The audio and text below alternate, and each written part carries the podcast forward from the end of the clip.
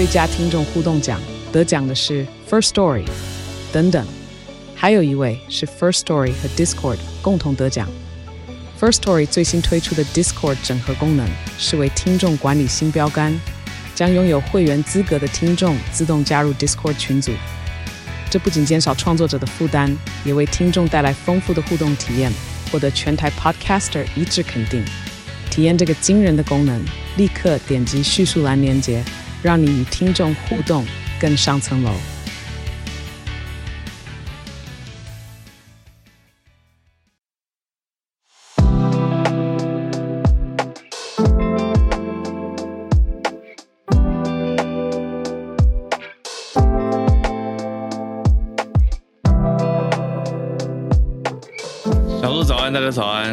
早安，大家早安，欢迎大家来到今天二月九号星期四的全球串联早安新闻。早早早，嗨！你身体好多了吗？我觉得好多了，元气的部分。好，对，元气的部分，对，元气的部分，辛苦，辛苦。对呀，嗯，好。你知道我在狂吐的时候，我最怕什么吗？你说如果在节目上，还是因为我有昨天小 节目上，我我没办法，我传私信跟你说话，交给你了。我昨天在家狂吐的时候啊，我就很怕说，因为我吐的声音真的很大，我真的不好意思。我就在想说，如果吵到隔壁的邻居怎么办？真的，他真的，你并不是唯一困扰的人。还有比如说我们家狗狗，它有的时候。嗯，可能我们声听觉没有那么敏锐，但是它听得到有陌生人到了那个楼梯间，它可能没有办法，哦，就开始叫了吗？它觉得有危险讯号，那它会叫。嗯、对，然后我就真的很怕会造成困扰，就是现代生活，你就是不想，嗯、我跟邻居不熟，那我当然不想要在不熟的前提之下造成他困扰，这样子。嗯嗯嗯嗯啊。真的是，对，我我也曾经有不小心造成邻居困扰，就是我叫外送，结果外外送员按错电铃，就大吵到邻居。因为那段时间我我我有几次是在跟美国开会吧，所以是大台湾的半半夜。嗯，结果外送员按错电铃，我根本不知道，因为他先按错了嘛，那对方没反应，或者说你按错了，嗯、后来他才按对电铃。那对，那他们会怪你是不是？要说对啊，因为他也不能去怪外送，哦、所以后来怪外送就怪邻居有有一天就突然就是按了按电铃，然后语重心长的跟我说：“拜托你。”然后我说：“抱歉。”原来这样。对啊，我根本不知道这件事情啊。然后后来我就就如果在比较奇特的时段要叫外送的时候，我就会注明说：“千万不要按电铃。”哦，这种讯息联络我嘛？对啊，嗯，你不要去吵到别人。对对对，那我觉得这种语重心长还还可以当面解释。对。我有碰到更语重心长，但是我无从解释的一种沟通方式，就是管委会吗？没错，就是管委会，他就会写那种有点像公文上面的文字，啊、然后大贴哦，什么进来发现，随便假设我住在二楼好了，随便、嗯、二楼某住户什么什么什么行径，然后擦擦擦简述一下，然后就说请明确遵守什么管理规章公约，什么自重自爱，嗯嗯嗯、就就然后我就觉得哈。这怎么办？这样，对，这个这个很困扰。我还有一次那类似的事情，之前那个一个、嗯、一个事情，然后我就类似被管委会提醒了，然后我就打电话给管委会。然后说：“你告诉我是谁？嗯、是谁？我要去跟他沟通。嗯” 然后管委会就支吾其词，三缄其口，就是哦不不，我们不能告诉你那个是谁举报的，什么什么。那就是觉得是蛮好的管委会，就是会，可是他就是说管委会直接张贴公告，然后在电梯啊什么出哦，你说用公告的方式，好像公开那 public shaming，讲说几楼好像就有问题这样。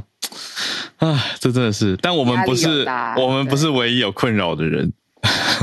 最近隋唐也被邻居说，我这样讲，隋唐也 好了，我也。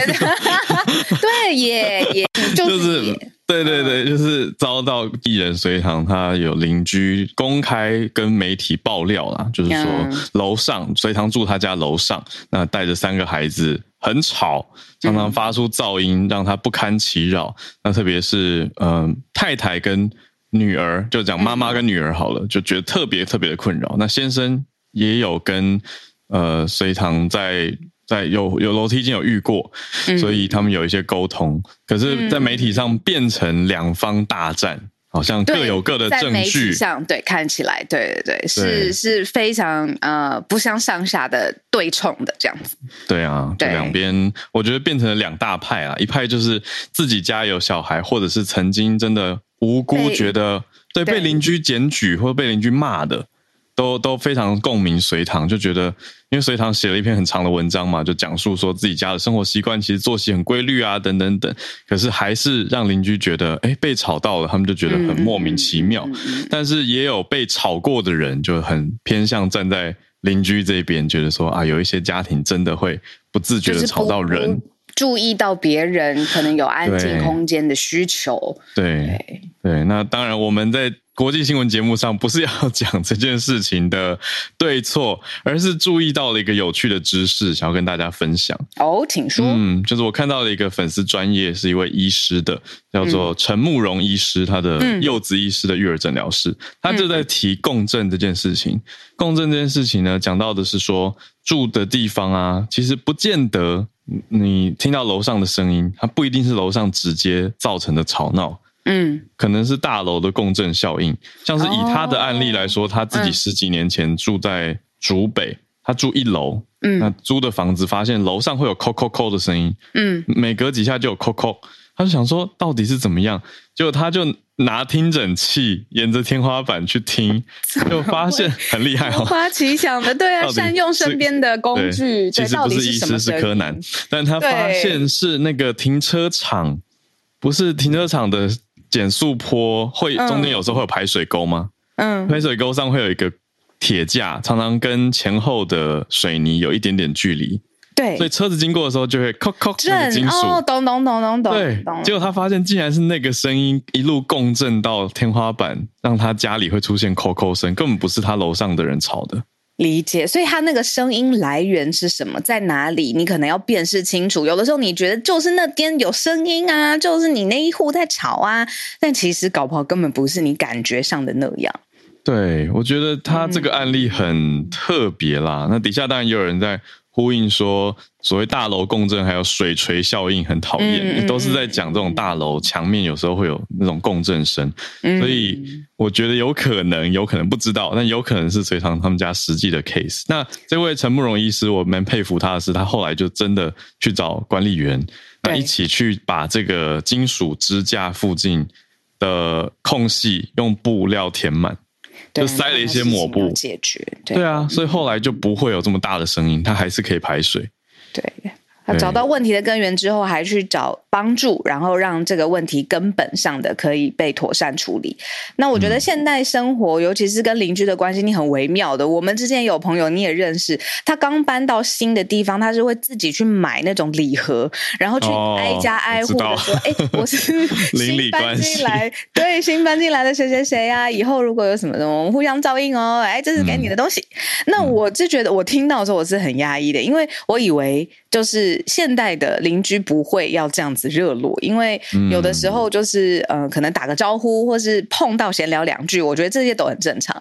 但他的觉得就是说，他之前就是被就是就是管委会啊，或是邻居弄得很阿杂，所以他这一次有重新的开始，他就要你知道，一开始就下好一个好的起，好的开始。对啊，我觉得我们今天这一题实在是很有生活感的。知识，生活理科，生活智慧王，对，没错。好，那生活题，这是我们今天的社群题目，跟大家分享。嗯、在陈慕容医师的粉砖看到的这个，我觉得很呼应最近的一个热门时事啦。对，那我们接下来整理今天的国际新闻四题，呃，也是非常非常时事的，非常国际，直接相关我们一些生活趋势。嗯，昨天很很多事情，其实、嗯、一直到今天早上，嗯，对。第一题就算是美国总统拜登的国情咨文里面的重点整理啦，里面当然提到了中国的间谍气球，嗯、但没有提到台湾，这倒是也有一些媒体在做分析的。除此之外呢，它的重点是说，威胁美国主权的话，就会采取行动啊。这个对象讲的是放出气球的中国。那第二题就接到中国的经济新政策吗？中国长年以来的政策最近是一带一路嘛？那一带一路现在有学者观察到正在拼转型，但是这个转型会不会影响到其他国家，这是势必的。我们就来看第三题则是科技商业题，呃，很多人应该都用过或至少也知道的通讯会议软体叫做 Zoom。嗯，Zoom 现在观察到放出了一个消息，说全球的视讯需求减少了，这个 Zoom 准备要裁员百分之十五的，嗯，这个蛮大的一个比例啊。最后一题则是搜寻引擎是不是要引发一波大战了？嗯，搜寻引擎市占率一直以来是 Google 抢占龙头，那第二名是。遥遥的摔在后面是 Bing，也就是微软的 Bing，但是 Bing 现在释出了新消息，要来挑战 Google，它要来整合 Chat GPT。其实 Google 也算是做出了一些回应，有一起整理在清楚的回应。第四题，好，嗯、那我们就先从美国总统的国情咨文开始说起。嗯，我在呃国情咨文整理重点之前呢，我也想跟浩尔跟大家分享我昨天听到的一个关于呃间谍气球的时间点的操作，嗯、我觉得非常有趣。听看浩尔觉得有没有道理？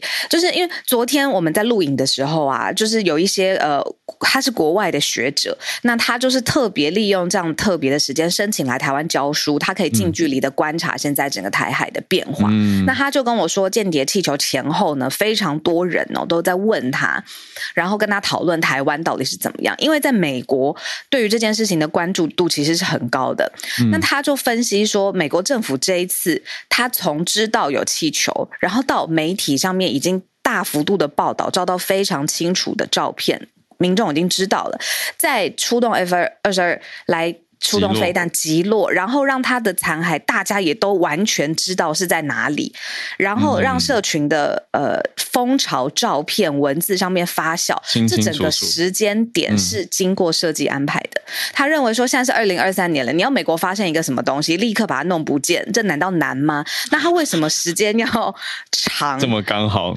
对，他是希望透过这样子全部一目了然的时间轴，让所有人都知道现在中国在做什么事情。哦、那美方有能力做到什么样的程度？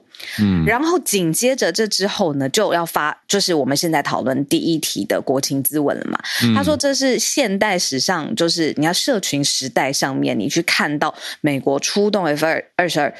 Fighter jet，然后去把它击落的这个过程，其实是对美国人要看到这件事情，你的那个 public sentiment 是很很强烈的。嗯嗯。果真在这个势头上面呢，国情咨文上就对了中国，其实是有很强烈的措辞，例如说从来都没有呃国家跟美国对赌啊，不要赌美国输哦，或者是你侵犯主权，我绝对会强力的反击，或者是我需要晶片。的确，美国现在需要更多半导体供应的晶片，但是我坚决反对这个来源是来自于中国。嗯、还有未来他提到中国的事情是，就在科技制裁，还有呃相关的军事化、现代军事化的设备上面会有 countermeasure。那这个都是在一个时间点铺陈之后，去把这个国情咨文的重点凸显出来。所以我觉得这两件事情还是要可以放在一起看。嗯嗯，对，就接在这个时间点说起来，你说实在是有够敏感，就是在最近，就是这个中国侦察气球，美军就是击落，而且是公开击落、公开打捞。接着之后呢，国情咨文就发布了。那这个国情咨文的时间倒是固定的啦，这个每年都是在前后这个时间。那每年很长的这个时间，今年的有一个小时又十分钟，里面提的面向很广，当然也不只提中国，那从通膨讲起，讲到就业、基础建设、美国制造，还花很多时间讲经济政策啊，还有债务上限、教育跟药物滥用、警务改革，包括了还有俄罗斯入侵乌克兰这些题目都讲。可是最后讲到中国这个题目的时候，拜登就说，在他上任之前，都在讲说中国是怎么强化实力的，那美国又是怎么样衰落下来？可是他说不再是如此，嗯，就讲得很明确啦。他就说，美方现在是要寻求的是跟中国寻求的是竞争，而不是冲突。这个讲得蛮明白，就是要公开的竞争，跟中国是竞争的位置。那他还有讲一个很明确的，就是讲了气球的事件。他就说没有，不要搞错。他说像上个礼拜美国表明的，嗯、如果中国威胁到美国的主权的话，将会采取行动保护国家。嗯、而我们做到了，这个我们做到了。我觉得他讲给美国人听，也讲给全世界听啊。是啊，是啊，嗯、而且美国人也看到他做到了吧，对吧？嗯。对啊。一直以来，其实都有声音会觉得说，拜登他因为呃政坛朋友多，或者是他温和，相对来说对于中方的立场是不是太弱了？但其实他作为一个民主党的这个现在也是总统嘛，他对于中方的立场是强硬的。你就整个就国情咨文上面看起来也看得到这样子的立场。那现在整个美国就是用尽各种方法，不论是从科技上面的、法规上的、经济上的这种国际讯息、外交喊话上的。跟中国的，我已经搞不清楚到底是冷战、热战哪一个是科技战，那个这个壁垒战，各种其实都是在跟中国全面的对抗起来。嗯，对，是的。好，所以看到美国国情咨文重点多多，但其中面对中国谈的是一种比较强硬的、很明确的立场。那最后再讲说，就是它里面会不会明确提到台湾这件事情？那其实呃。这是身为台湾人会非常非常在意的嘛？嗯，我觉得其实也有国际的记者，他在面对台湾的观众读者的时候，他特别有整理说：“哎，这次其实没有明确讲到台湾这个字眼，可是，是对他在比如说针对乌俄战争，他发表立场的时候，他是支持呃民主阵营、民主国家，那他反对就是独裁的政权进一步的，就是破坏和平或区域安全。其实你去延伸解读的话，其实这个。”外交讯息也很微妙，那就事论事上面来说的话，他没有提到台湾。嗯嗯嗯，对，嗯，好，right，那我们今天第一题大概到这边，接着第二题要讲到中国的一带一路在拼转型，这是谁的观点呢？是一个美国的期刊，美国期刊观察到的，嗯，就是说，呃，其实。包括现在全部大企业、中小企业，其实你都有，就是你说要绿色能源，然后学术领域上面的研究，让它更精简成本，然后你的贸易要更聪明的做法，然后电信现在你看电信结合外太空的探测等等，太空的行为，那这些都要变成是比较低成本的路线，这其实其实是现在“一带一路”他们。现在看到 pivot 嘛，可不可以这样子用？就是作为不希望所有的工程哦都又大又烂尾，所以他们是这个不好意思，因为太多这样子例子出现了，嗯、所以呃力拼转型，就是在“一带一路”的危机的后方，现在在贸易、电信、绿色能源跟学术领域上面，一是小而美、精致，然后再来二是低成本，希望呢呃这样子的倡议。呃，可以去减缓，就是因为各国都有所谓烂尾楼，或者啊，这个 case 怎么最后做成这样，雷声大雨点小，这么多差别哦、呃，希望有一个转型作为呃改善，然后让大家有一个新的题材。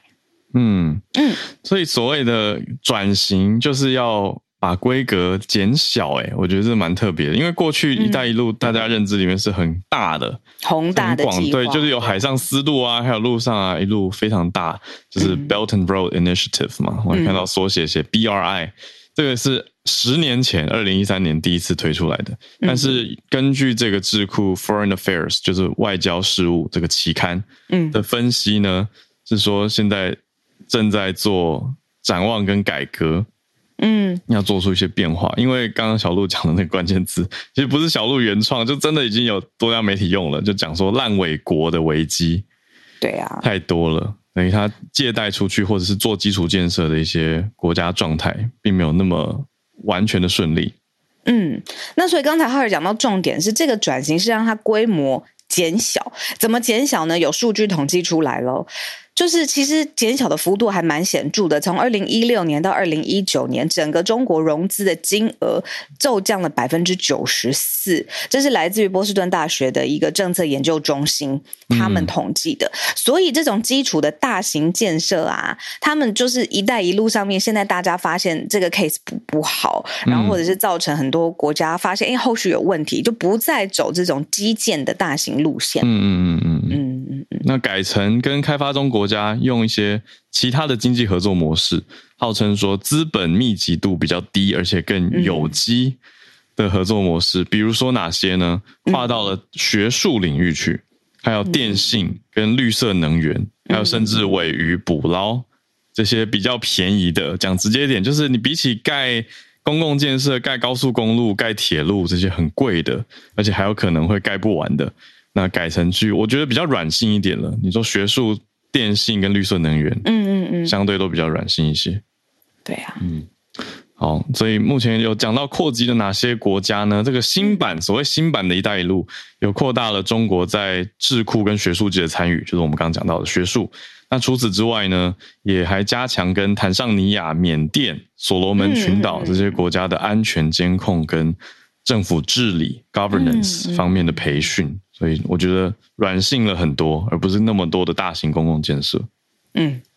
对，所以我觉得“转型”这个字眼真的是关键字，而且用的也很好的。它的呃执行的方式、利益的目标跟合作的角度，其实都跟最刚开始我们听到那种宏大的贯穿大思路啊、贯穿时间轴很不一样了。嗯，但是呢，智库也有做出一个提醒，就是面临到这样子的转型，西方国家会要怎么看待跟怎么应应呢？智库给出的建议是说，嗯，有一点要注意两个面向。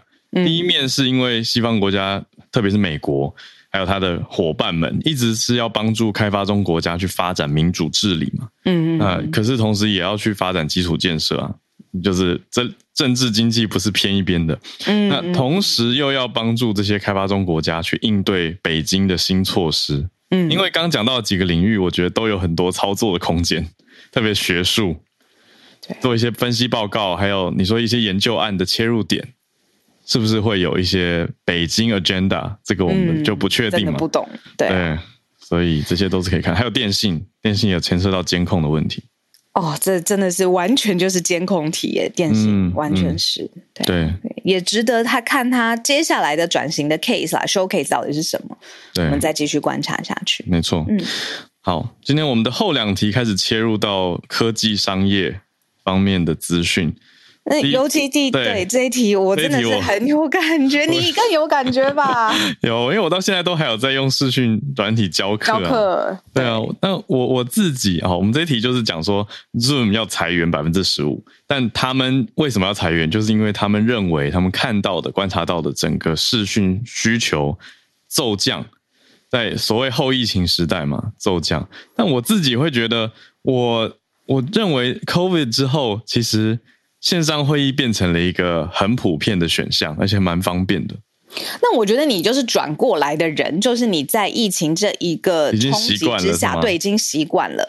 而另外一部分的人是他觉得这个是一个特殊时间轴的特殊生活方式。嗯、那现在这个改变生活方式的因素拿掉了。对，他就要就要，那他更早之前怎么生活，他就要那样，这样。对，所以我我冲击的感觉重点是说，我自己的经验跟全球数据落差很大，因为 Zoom 他看的是他全球的业绩嘛，那他们现在要裁这个百分之十五是多少人呢？是一千三百人。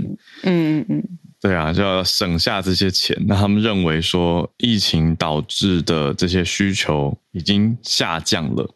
嗯嗯嗯嗯嗯嗯，那这个是他呃，Zoom 他看到整个市场规模，然后要做人员上面，你说呃缩减嘛？那他自己就是整个企业最高执行长，他自己做了什么事情呢？他说，Zoom Video Communication 的执行长袁征，他是一个亚洲人吗？亚裔吗？他说他在他部落格表示说，今年他的。薪资自己减少了百分之九十八，而且执行长奖金他也不要，他也不拿。也就是说，他有一点说，你不要觉得这个只是发生在你们身上的事情。嗯，呃、当然员工可能不会这样子想，他觉得说你搞不好这九十八还是什么，你的股票怎么怎么怎么各种，对不对？但他至少有做一个这个，好，我们说这是一个 gesture 好了，嗯，一个自己减薪百分之九十，而且不止他，他带着他的领导团队一起减薪百分之二十，不发奖金。就是代表从主管开始啦，不是从员工开始砍这样的感觉。对啦，对，可是还是要裁员呐。对，但我觉得你刚刚讲的一个点很好，就是有的人减了百分之九十八还是很高。但 我要说的是，Zoom 现在裁员这么多人，可是相对的，他在疫情一开始的期间真的是飞上天了。就是它的股价，啊、我们在早上新闻讲过啊，你还记得吗？就是大众对大众还买错同名股票，跟着一起。好，买到一间生技公司，对啊，对，所以那个时候的热潮，那个 hype 其实是炒得非常非常高的。但总之现在已经有点泡沫过后，要回归现实，那个泡泡要要要爆完了，要回到原来真实的样子。对，哎，我觉得 “hype” 这个字真的是用的很好。嗯，然后你如果放在更大的脉络下面来看，就是说科技公司嗯，可能为了经济下滑做准备，或真的是业务方面业绩营业不不不理想嘛，所以你大幅的你说裁员啊，或者是呃有计划型的一波一波的这个裁员的科技公司在戏股其实是蛮多的，像是我们之前一直有报道，像微软啊，呃，Meta 就是 Facebook 母公司，Google、嗯、Alphabet，呃，Amazon、Twitter 都有。那这个我们。之前有讲过原因啊、呃，比如说营收不如预期啊、呃，要为了经济下滑做准备。哎，可是你知道，就是呃，我听到一个新的说法，说还有一句怎么说？他说呃。呃，什么穷人谈努力，有钱人谈制度。我们来看看为什么他们要 要要要裁员，因为他们好像有一个。对，真的就是他们有一个执行长的奖金是，如果这些企业里头入选了一个呃什么什么前二十五大企业，假设随便 S M P 二十五好了，前面那他们的这个呃财报上，然后投资执行长的支。激励奖金，然后还有他拿到的钱就会更多。那怎么样让他这个企业的排名是更往前的呢？就是你的人力开支跟你的市场上面呃的营收要符合一定的比例以内。嗯，那现在他他可以不要那么快的裁员，但他如果裁员，他更可以符合拿到这个奖金制度里面的这个金融游戏规则。噔噔噔噔，这是我最近新看到的一个。讲完突然觉得谈制度、嗯、又是一个不同的看点呐、啊。对啊，对，我觉得这一题。可以说是接续在去年底，不是接连好几家科技公司都放出了消息，在做调整嘛？因为年底财报出来裁员调整，然后现在到年初还是持续有，也不只是 Zoom 啊。我觉得 Zoom 它是现在才放出这个比较大的。你说我们讲科技业、金融业，因为同时在这两天我也看到 Disney 要裁七千人，这个像是我们慢新闻的追踪一样嘛？我们之前讲过说它有在预期要裁，但现在已经。新执行长或旧执行长回国，Bob Iger 回来以后啊，新宣布的消息是要裁七千人，所以都是有这些变动的啦。对，但但背后真实的原因，因为像我们在讲这则 Zoom，我最想知道的是全球的视讯会议需求到底是增还是减？可是其实我还没有查到相关的资料，因为以 Zoom 的说法来说是减嘛，可是实际上的考量点很多啊，因为竞争对手也多了起来，可行选项也多了起来。我还是觉得我是看好的，因为如果人同时在不同的 location 开会，线上真的是很方便的一个选项。嗯，因为我前几天就是我们到现在连实体活动很多会前会，我也都会用线上的方式跟客户对，就还蛮方便。好，赶快答的带到我们今天最后一题，算是一个大题目，就是新一代的搜寻引擎是不是要诞生了呢？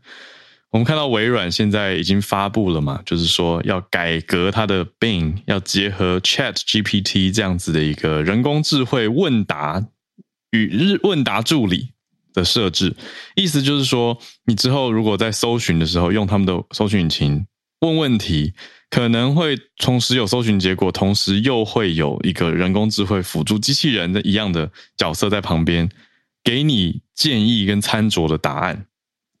那这个就会大大的改变搜寻引擎当下的现在的生态，还有功能。也就是说，它不再只是给你结果让你自己判断了，还会给你一些初步的判断，甚至建议，要你直接怎么做怎么做。那大家的用法就会改变非常多嘛。啊，这个是语言为基础的人工智慧功能等等。那那这个消息发出来以后，在市场上当然有很大的关注，但同时呢，Google 也做出了回应，因为 Google 就是首当其冲，也就是以后如果 Bing 加了 ChatGPT 更好用，那用 Google 的人就会变少啊，所以大家就会觉得，嗯，那那我看 Google 怎么反应。可是我看到在科技业的媒体的朋友，对，对于 Google 的回应跟发表会，好像认为非常的仓促。而且认为说 Google 很急，赶快做出一个回应，就是我们也有，我们也有准备，我们也有准备这种感觉，而不是一个漂漂亮亮、华丽的展示。哦，对，就是讲的是他们也推出了 Google 自己新的前，嗯，昨天吧，正式推出，就是正式宣布 Bard 嘛，对，几个吟游诗人 Bard，对，可是、哦、叫对 Bard 是吟游诗人有仓促的感觉，我不知道这个字有这个意思哦，吟吟唱诗人，吟游诗人。但呃，对啊，是吟游诗人的意思，我觉得很有趣，因为他我觉得蛮浪漫的一个名字啦，Bard。可是其实我我自己，因为从几年前就有看到 Google 不是有传出一个消息，我们也在说一个工程师，对不对？对啊，已经先对他觉得很可怕，然后结果他就自己写信举发这样子。对，那我也跟在 Google 内部工作的朋友聊过，就是 Lambda 真的很强，嗯、那个叫 Lambda 是不是？对，那个叫 Lambda。对啊，我每次都一直想象他好像是不是会发成达赖喇嘛，然后我就觉得好像这个 我知道字形长得很像，不是很尊敬，我可以这样想吗？很纠结。Lambda，OK OK，好，它是 L A M B D A 嘛？OK Lambda，那一个语言模型。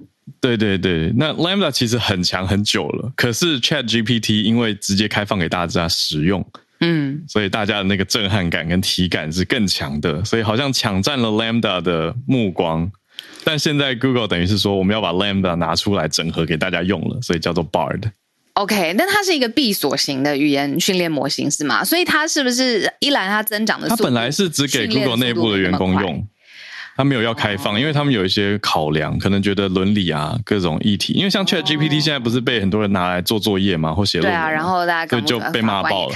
对，嗯对，所以 Lambda 当时是因为伦理的考量，先收着不开放，结果现在好像有一种输了的感觉，就赶快抢占说，来来来，我们有 这样子的感觉。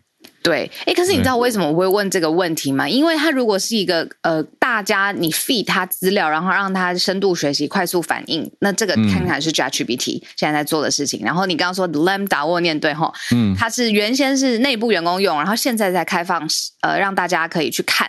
结果最新的消息是，它给出来的讯息是错的。你这么大的搜寻引擎，然后大家就问你问题，然后你给出来的就是 hard information，如果是错的，直接反映在股价上面呢，说 Google 的市。值掉了百分之九，非常快。然后也谢谢 Arthur 的补充。嗯嗯、所以刚才浩尔他说的，不仅是说他的回应很仓促，而是他的回应接下来推出之后，大家市场上面立刻抓到包，然后反映在他的股价上面。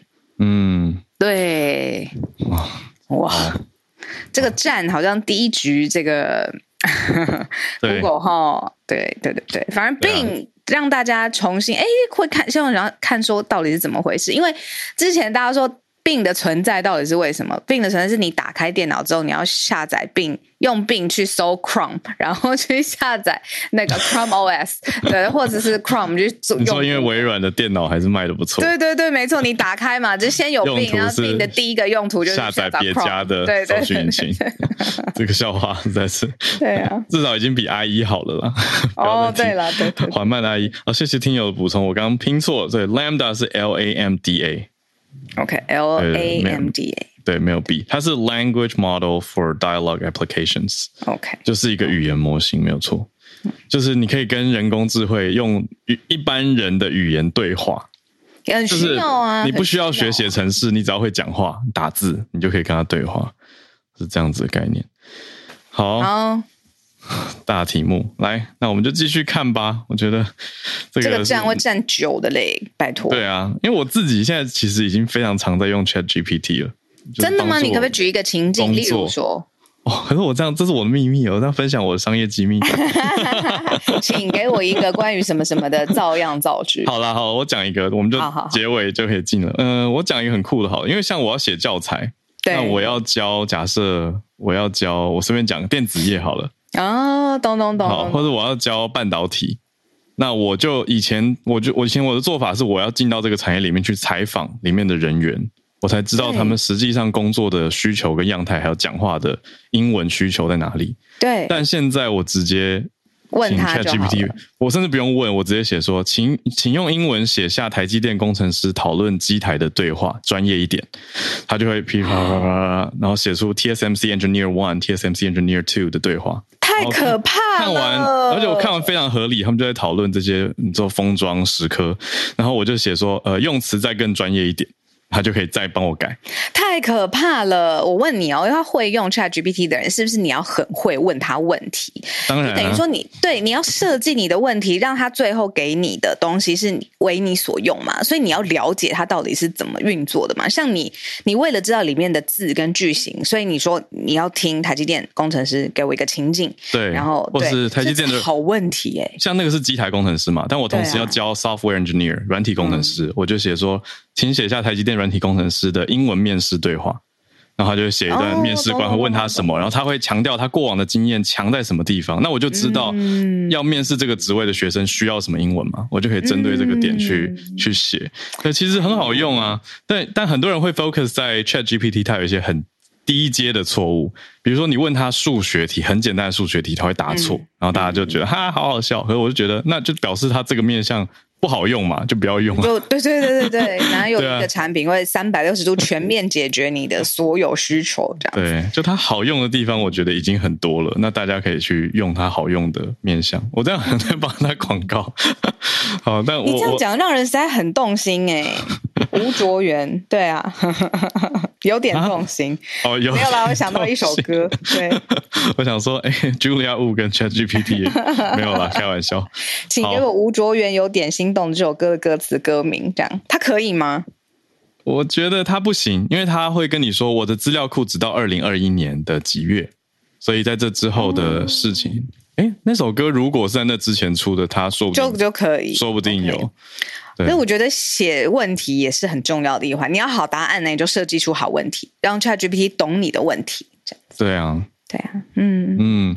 所以好，这里聊得比较久，很有感啊。那我们准备要来进全球串联的时间，今天一样是欢迎所有的听友。如果你有关注的题目想要跟大家分享的话，可以来举手跟我们分享。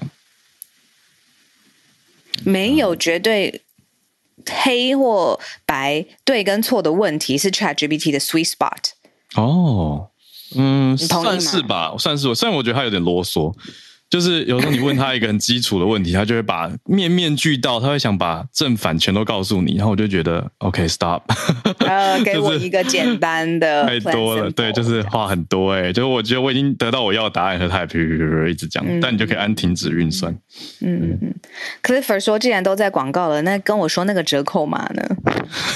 我也想，现在不用钱呢、啊，现在还不用钱，还不用钱呢、啊。好，好，专业版的是不是要钱了？专业版现在预估好像一个。一个月要四十二美金，就是一千多台币。目前啦，我看他们还其实还在、哦、还在抓定价，有贵有贵。我觉得看你怎么用哎、欸，如果你用法是可以让你赚更多钱的话，你可能就会觉得就是一个可接受。可是如果只是用好玩的，就会觉得不想花这个钱。对对对，嗯，呼呼，太可怕了。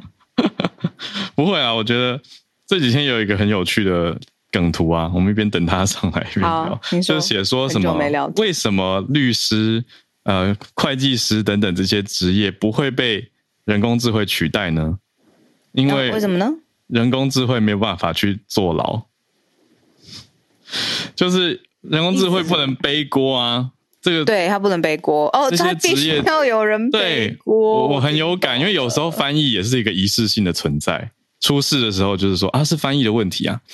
那那就是有一个真人，他会负责任嘛？那问题是出在他身上。可是如果你以后就是说啊，是人工智慧出错了，大家就很就觉得不对劲。你觉得大家就觉得要有一个人负责，有人要下台，有人要坐牢，有人要被罚钱，好可怕哦！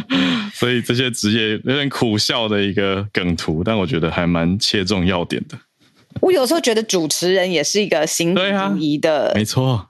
仪式感的，对，它是一个 ceremonial 物，对啊，仪式性的存在。现在那个哦，我最近还有一个 ChatGPT 这种 Midjourney 也有这种，还有一种配音的生成式的 AI 的软体。我跟你说，以后配音员，你真的就是你把文章输进去啊，你甚至不要自己写文章，你就是 ChatGPT 叫他帮你写一篇文章，然后这个软体就会帮你，你还可以选哦，男生、女生什么语种，然后什么年龄层，然后什么语种里面偏偏文化教育程度高一些的这种，它就会自动。配给你，那其实这种早就早就早就这个声音都有了嘛。那现场还要一个过流程的主持人，嗯、是因为如果他就觉得哎比较有人味啊。如果真的灯不知道哪里掉下来了，对不对？这个主持人可以赶快打个圆场啊。那从来没发生过，而且希望永远不要发生。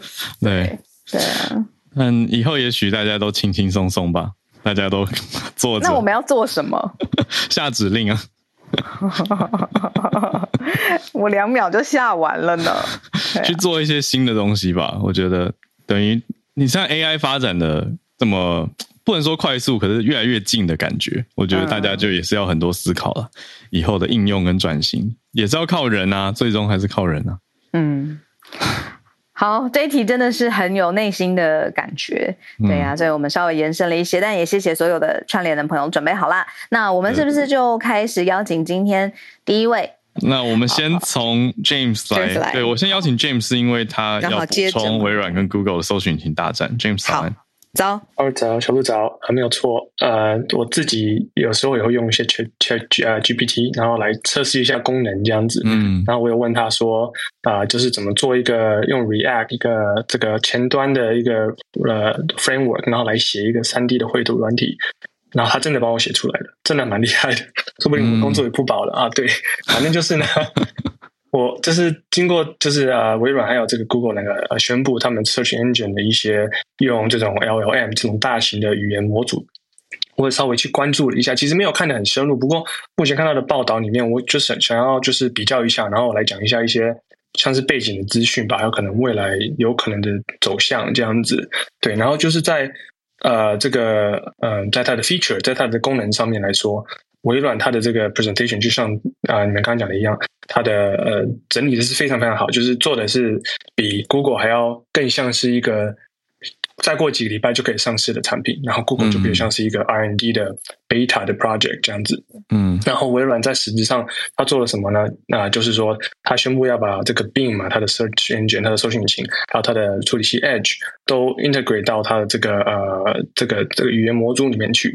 对，然后它的并啊、呃、很有趣哦，就是你在问他问题的时候，他他的这个 UI 设计是呃把这个 chat box 放在呃这个视窗的右边嘛，嗯，那你在问他问题的时候，他会显示出答案，然后答案呢，它底下会写很多这个 citation，就他写说说这这些讯息是从哪个网站来的，哦、对、嗯，然后这个做法我是觉得是一个非常聪明的一个设计，因为第一点它可以让它这个答案更有一些 credibility，更有一些重量吧，嗯、有论文的感觉。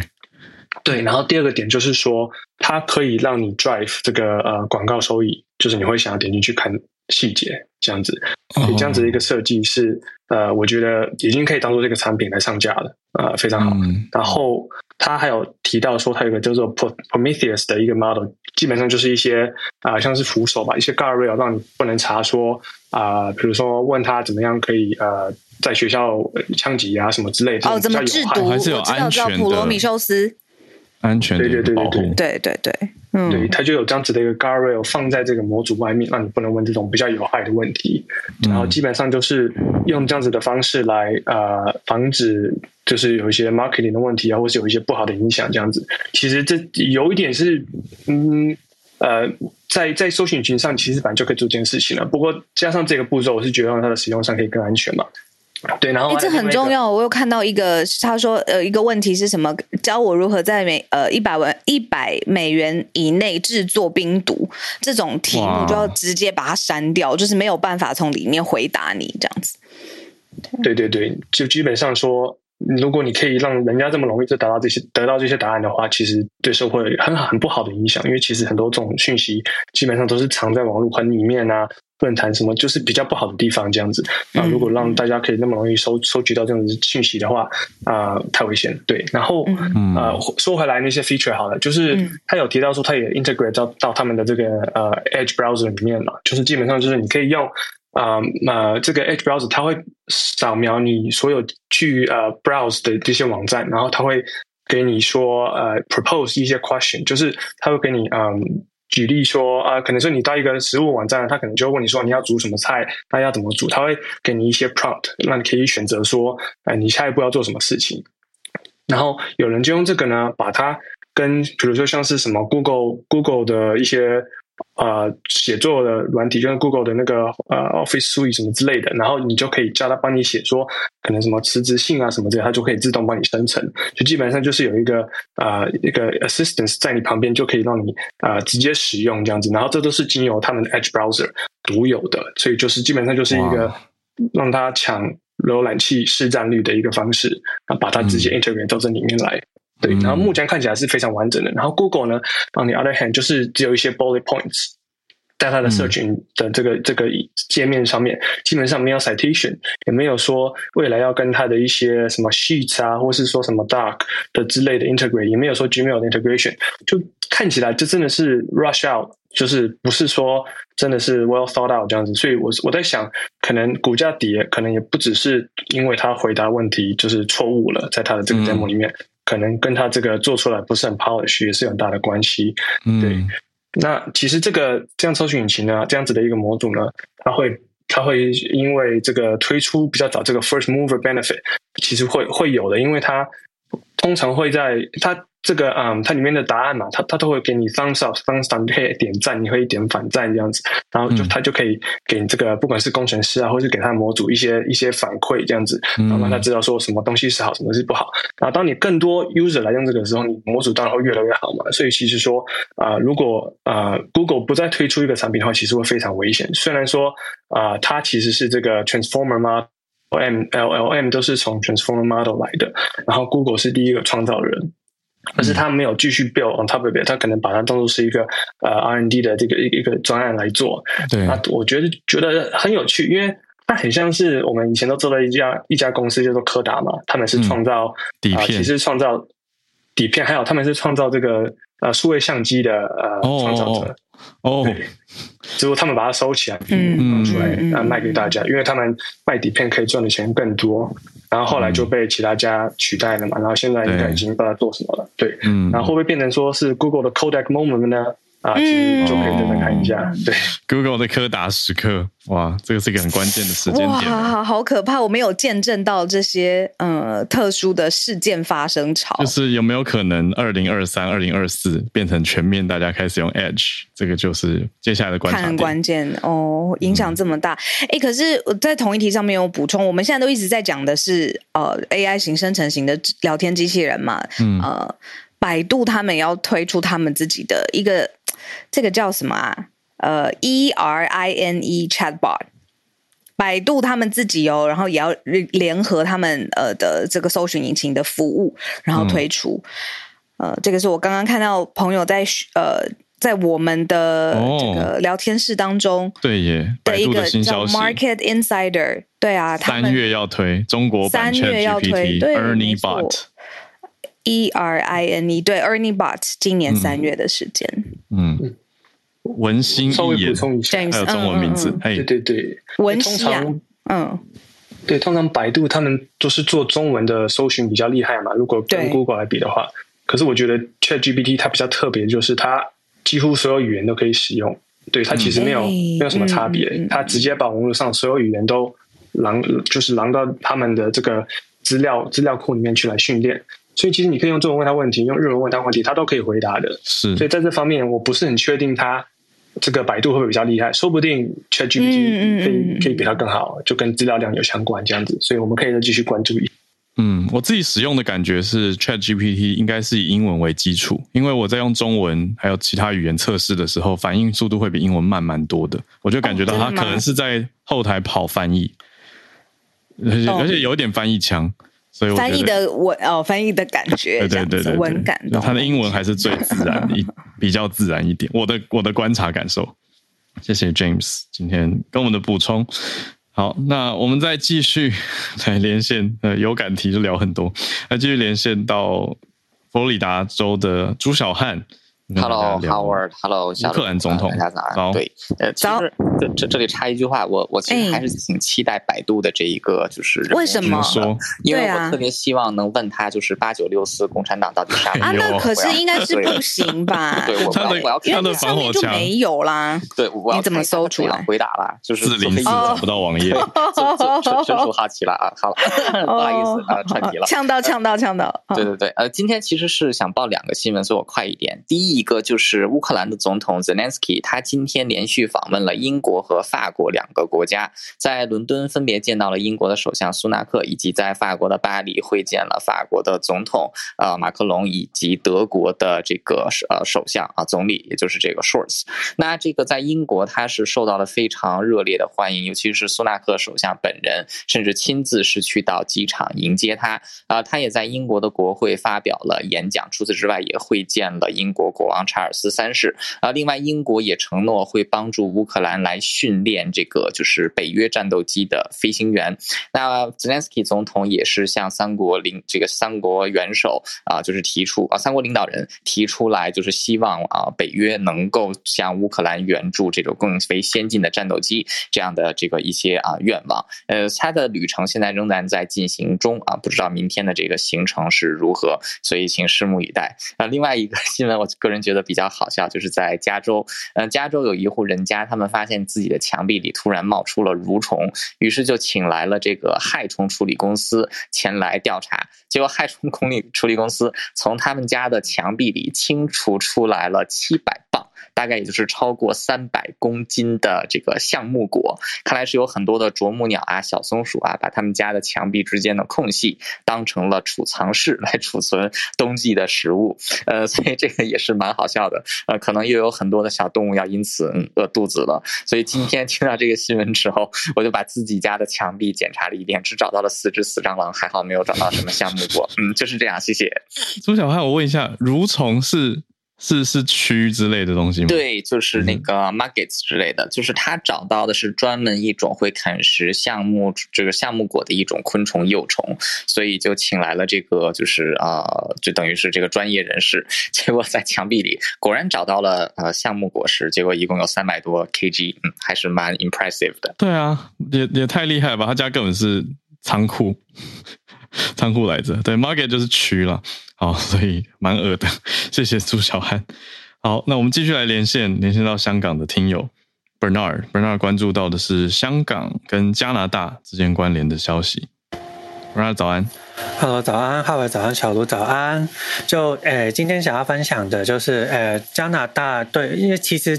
加拿大对于香港人的那个移民政策的一些更动，然后其实从呃二零一九年就是反送中之后啊，其实在很多的国家对于香港人想想要移民到他们的国移移民到他们的国家，其实有一些优惠的政策，像是其实呃呃不管是加拿大之前英国的也有一个 BNO 签证，还有澳洲的也有一些那个也是对呃澳呃也是对于香港人拿着香港护照的人有一些优惠的。那个移民政策，然后这一次呢，就呃刚刚没多久呢，就是加拿大的移民部呢，就是他那个移民部长呢，就是那个 Sean Fraser 呢，就是宣布说，其实呃为香港人设立的那个开放式的工作签证，其实一开始呢，其实就已经快已经二就今年二月就已经结束，二零二三年的二月已经结束了。然后呢，其实他就把这个工作签证的那个申请期间呢，就延长两年。所以延长延长到二零二五年的二月七号，就是就两年之后。然后呢，他呃也然后之后呢，原本是那个如果你是毕业五年以内，呃就呃读书毕业五年以内的香港人就可以申请。之后呢，已经扩展到就是开放了十年以内，就是你据从申请之前的十年以内有大学毕业的话，也是可以申请。这个年限拉长蛮蛮久的。对，所以其实就因为其实我有很多的朋友，就是其实我有认识很多的朋友，其实就因为这个，这香港真的是那个政治的动荡，真的是让人很觉得不安稳，所以其实他我就是有很多的人已经已经开始在考虑说要去做移民这件事情，就是基本上就是。对，也是优惠香港人的政策的国家，就是也是刚刚英国、加拿大、澳洲这样子。然后加拿大其实我认识很多人已经移民到加，已经开始准陆陆续续移民到加拿大去了。这个救生艇的计划呢，然后就他们就可以，呃，这个是因这个是其实加拿大对于香港有两个优惠的政策，一个是直接你先你先过去读书，读书之后呢就可以申请那个工作签证，然后去做那然后去做永居。然后另外一个呢就是这。这这一个救生艇呢，另外一个救生艇这个计划呢，就是说可以让之前已经有大学毕业背景的，然后好像也不止大学毕业，好像已经叫呃，好像是有过去呃高中以上的，就是那个 postgraduate 的那种证书研究所，呃呃不呃不是不是呃 post secondary 哦。高中以上，不好意思，post secondary，比方说你这呃，所在高中以上五专、二专、大学等等等之类的，你就可以去那种申请，然后去让你去在那边就可以到澳洲去工作，然后之后就工作几年，工作然后就去申请那个永居的签证。所以其实就有可能之后的话，也之之后有可能这这一个优惠因为扩展了很多，是十因为毕业十年以内的话，其实就对于这个呃申请的人真的是增加，所以让这个申请申请的人的。那个门槛其实增加了很多，嗯，所以就可能之后就有更多的那个移民的那个数字可能会有增长。对，以上是我的分享。嗯，谢谢谢谢 Bernard。我随手查了一下温哥华的一些人口数据，在过去五六年，嗯，呃，增加了百分之六点一的香港出生的人口。非常多哎、欸，哦，懂了，这个显著哎、欸，对啊，数字上就表现得很显著了。对啊，那温哥华总人口根据去年底的统计是到了七万六千人。那过去几年本来人口是在往下降的，是降了几十年，可是这几年人口是增长，而且其中百分之六点一是香港出生的人口，所以还蛮多香港人移到温哥华的。好，举举一个城市当例子。好，嗯、那我们再继续来连线到今天跟 Joey 关注影视消息的 Joey，早。早安。Hello，Hello，小鹿早安。今天分享一个这个美国电影院的消息。呃，其中一个东西也跟大家分享。呃，大家通常在演唱会或搭飞机，应该都习惯了说，你坐在同一个空间附近的区域，可能每个座位的票价是不一样的嘛。那美国的电影院 AMC 现在正在实验一件事情，他想要让电影院里面比较好的座位，它的费用调涨一到两美元，然后电影院最前面的座位。扣两美元。那同时，如果说你今天是这间电影院的这个月费会员的话，你那个好座位的费用可以不用收。那那个会员费大概每个月是二十块钱。那也根据这一个调查公司的统计，美国平均一张电影票的票价大概是十一点七五美元。但是也有的电影院可能比较高级，比如说杜比电影院。它可能就是一张二二十到三十块，嗯，那这样子的费用的情况之下，就导致网络上最近有非常多的讨论。那最有名的人可能是 Elijah Wood，这个魔戒里面的 Frodo 哦，那他就在推特上有攻击说，这件事情是非常糟糕的，因为他让电影院这样一个神圣的空间，这个民主的空间被惩罚了，就是变成说，本来我们是票票等值哦，坐在同一个地方。一样的钱看一样的电影，结果现在在惩罚比较没有钱的人，奖励那些有钱的人，这是他的认为的一个问题。但同时有另一群人的问题，觉得不是这个。嗯、另一群人的问题是，可是现在这么小的一个空间里面，你票价分了大概就是等于三四种等级，嗯、会不会因为太复杂而导致观众不敢进电影院？因为到目前为止，其实。这个全球各地进电影院去付费的观众还没有恢复到疫情前的水准。嗯、那现在如果马上推出了这一些要去这个补填补当初疫情期间的损失的这些方案的话，可能反而让观众不敢进电影院，或是觉得说这件事情太复杂。嗯，我觉得是变相涨价哎，我个人因为一般电影不会每场都爆满，所以一般去买的人都会想买中间的好座，所谓好座位。那现在要涨的就是好座位的价格。所以，如果如果他直接推行的话，对我来说是其实是变相涨价。没错，它就是在涨价。那其实台湾电影院，大家如果有关注到，嗯、几乎所有的都涨十到二十块了啦。嗯，对，跟大家分享这个电影院的小新闻。哎、欸，我觉得很酷，对，对，很特别。生活上的观察，对。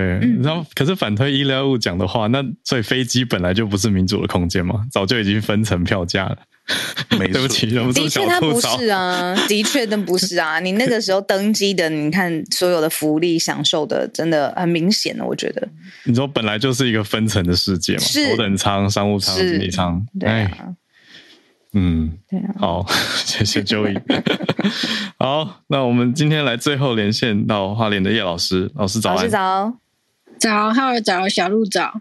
啊、呃，今天要跟大家分享的是一个，就是关于最近，其实已经我注意这个已经有一阵子了，就是台湾的所谓的拍鸟歪风，歪风，因为对，就是因为越来越多人喜欢去拍，比方说鸟在飞啊，或者是说鸟抓鱼啊等等，就是所谓的生态摄影。对，那但是呢，他们发现就是。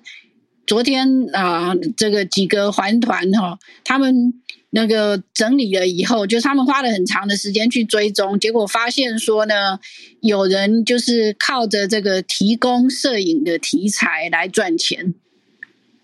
嗯，哦，你说，比如说我是我，我掌握掌握有讯息情报，我就告诉拍鸟的人，这里可以拍得到。呃，事实上，其实更夸张，就是他们甚至于会捉鸟，啊、把鸟放在人造的环境。啊让人家来拍，对，那这个被称为所谓的笼拍，那或者是说呢，哦、他们发现鸟巢以后呢，就把周围的全部都隔起来，然后甚至于把鸟巢移动到别的地方。那为了拍，把他们封闭起来，把他们关起来的概念，对对对，所以叫笼拍。对，然后另外刚刚提到就是说，移动鸟巢的被称为所谓的巢拍，嗯，然后另外还有就是故意摆放诱饵，嗯。吸引鸟来进食，然后再来拍它，那那个叫做诱拍。那事实上，诱拍其实已经被讲很久了，就是说它其实会让野生动物对人类失去戒心。嗯，然后最后就是会让这些像驯化的过程。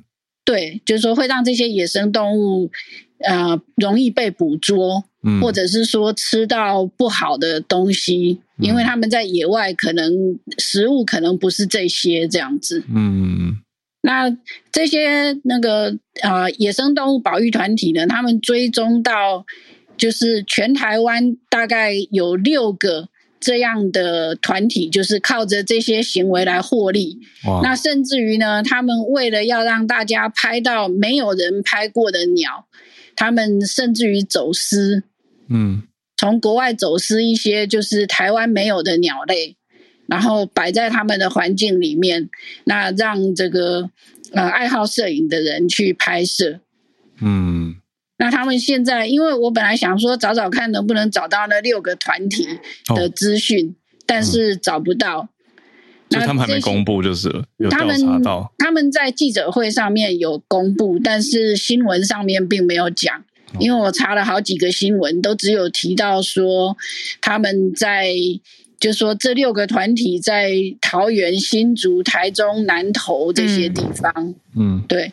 那当然就是说，他们是说已经把这些这六个团体的资讯交给农委会，嗯，让农委会去调查、去处理这样子。那但是我们能做什么呢？我们能做的就是，当你看到很漂亮的图片、很漂亮的生态摄影的图片的时候，不要马上按赞。啊，这难。老师，可是这个要怎么知道？难，对啊，因为你只看一张定格的照片，其实我怎么知道它的流程是？嗯，我个人也觉得这很难呐。但是就是说，所以我能，所以我目前做到的就是说，我会很谨慎，我会。我通常就是我不会按赞，也不会转贴，先观察一下。对，就是说先观察一下，就是不要那么快，因为呃，可能是我有认识一些摄影界的人，所以有问题的时候，他们会很快就会有人出来讲说这张有问题，这样子。嗯、哦，那我觉得一般人如果没有相对应的朋友圈怎么办？对不对？对，我觉得这个很难啊，但是就是只能够呼吁大家，就是说要尽量谨慎，不要急着按赞。嗯、对，我觉得有个意识是一个好的开始啦，就是大家过往可能根本不会想到这些，但现在就是哦，有原来背后可能有这样的事情要知道。对，因为有些说真的，当然有些实在太明显了啦。比方说，之前曾经有看到一张图，就是有那个青蛙举着一片树叶，嗯。那事实上，青蛙是不会做这种事的，所以是人拿给他拍的。对，那个就是很明显的所谓的摆拍。哦，嗯，好，所以大家要看到一些异常的生态摄影的时候，有有一点点想法，不是说觉得、嗯、啊好可爱哦，是很特别，就就就这样。那当然，我们最希望的是这一切都是自然的，而且。轻轻也不是轻松，因为这很难啊！生态摄影，你要在那个天时地利人和的时间点按下那个快门，真的不是一件容易的事情。其实生态摄影之所以珍贵，就是因为刚刚浩尔提到的，就是说拍摄的人可能要在那里蹲点蹲很久，嗯、那或许他拍了呃几十张甚至上百张的照片，那只有一两张能用，用对呀，对。那如果是这样所谓的笼拍，或者是潮拍，或者是诱拍的话，其实就反而会有反效果。而且它里面还提到说，有的时候他们在他们捕捉的过程中，甚至动物会受伤。嗯，对。那当然就是说，走私的话会危害到生态等等。嗯，所以大家还是要呃多注意。对，是有法律责任的。好，谢谢老师这一个题目。好，那今天我们的串联到这边，很丰富诶。对啊，谢谢 James，谢谢大家。朱小汉刚刚离开，然后 Bernard 还有 Joey 还有叶老师带来的不同的选题。没错，非常谢谢各位。嗯、我们明天礼拜五早上八点准时会跟大家继续保持串联。嗯，我们就明天见喽，大家拜拜。拜拜。